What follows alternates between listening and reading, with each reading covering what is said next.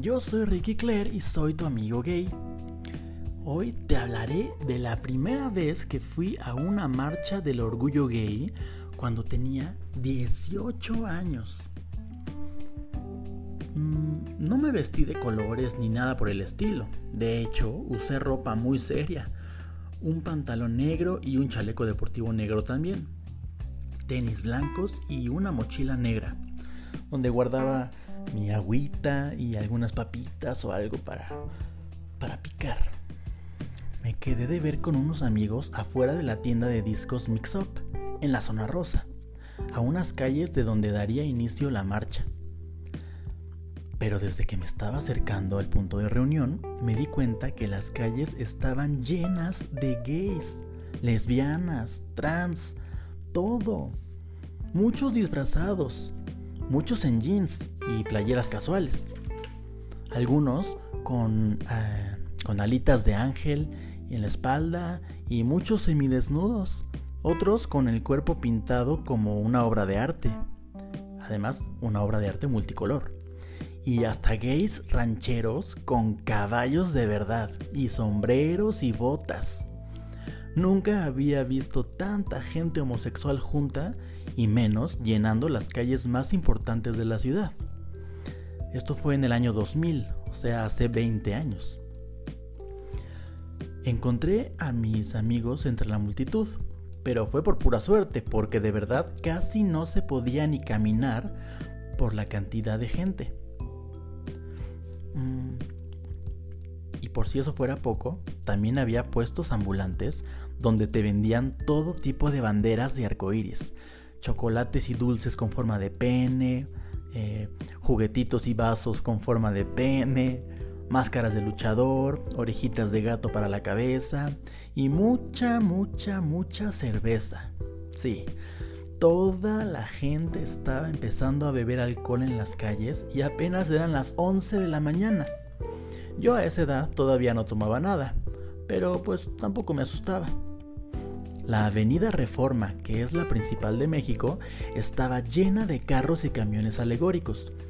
Todos los bares y antros gays estaban representados por un camión adornado con globos, pósters y muchos hombres arriba del camión bailando al ritmo de la música de moda, porque cada camión tenía su propio DJ y un super equipo de sonido había un camión con puros strippers en calzones y toda la gente gritaba eufórica y feliz con cada saludo y beso que los guapos lanzaban al aire.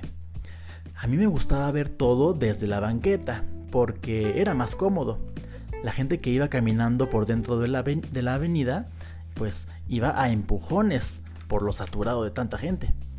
De hecho, a las personas que se quedan viendo todo desde lejos, así como pasa la marcha de lejos, les dicen banqueteras. Yo era una banquetera también. Pero mis amigos querían estar en medio de todo el revoltijo ahí, con la gente cuerpo a cuerpo, caminando bajo el sol, bebiendo, cantando, gritando y expresando su sexualidad. Escenas así son ahora impensables con esto de la pandemia. Este tipo de eventos es muy bonito y además es muy bonito verlos porque es el único día donde miles de hombres y mujeres salen al mundo a desafiar a la humanidad conservadora y a demostrar su amor y su estilo de vida multicolor. Hay personas que preparan sus vestuarios durante meses solamente para sentirse ellos mismos por un día. Las marchas del orgullo gay son una explosión de emociones y color que pintan las ciudades con los tonos del amor. Pero bueno, sigo contando.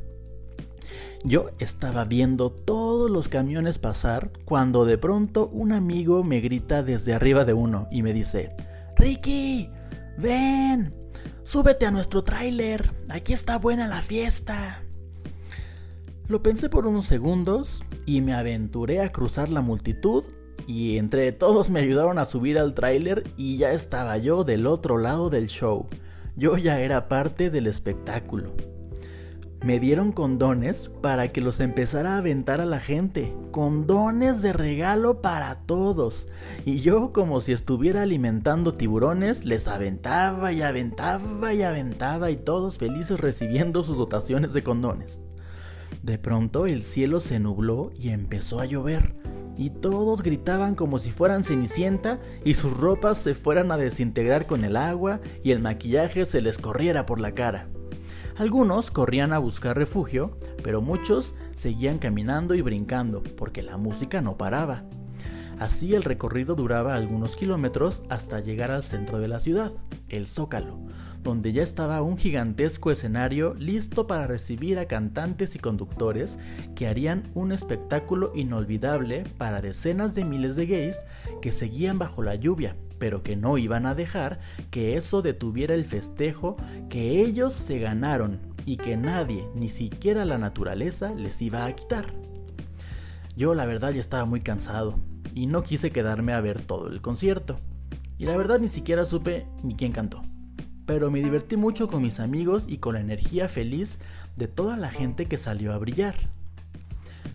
Hay algunos que piensan que este tipo de eventos ridiculizan y demeritan el movimiento gay, pero la verdad es que ya quisieran ellos tener el valor de expresarse sin miedo aunque sea un día al año, donde ese día tú puedes ser lo que quieras, el personaje que quieras, el superhéroe que quieras, la princesa que quieras, el ser humano tan único y especial que tú quieras. Un día, solo un día es lo que se necesita. Tal vez eso te ayude a ser más feliz. Y si eso te alegra, pues nadie te lo debe quitar. Y hablando de sentirse bien, quiero contarte algo que he estado tomando que me ha servido muchísimo para sentirme y verme mejor. Es un té que me tomo tres veces al día y me ayuda a desintoxicar mi cuerpo y también a que mi piel y pelo se vean súper radiantes. Se llama Iaso Tea o en inglés se dice Ayaso Tea. La verdad es que te recomiendo muchísimo que tú también lo tomes. Siempre me están preguntando, ¿cómo le haces para tener 38 y verte más joven? Pues ah, ese es el secreto. Aquí en la descripción de este episodio te dejaré el link para que le piques y puedas comprarlo. Te lo llevan a donde sea que estés. Y si además me mandas una captura de pantalla demostrándome que compraste algo, haré una videollamada personal contigo para que platiquemos y te pueda ayudar en algún tema que necesites, ¿ok? Bueno, pues ¿qué más quieres?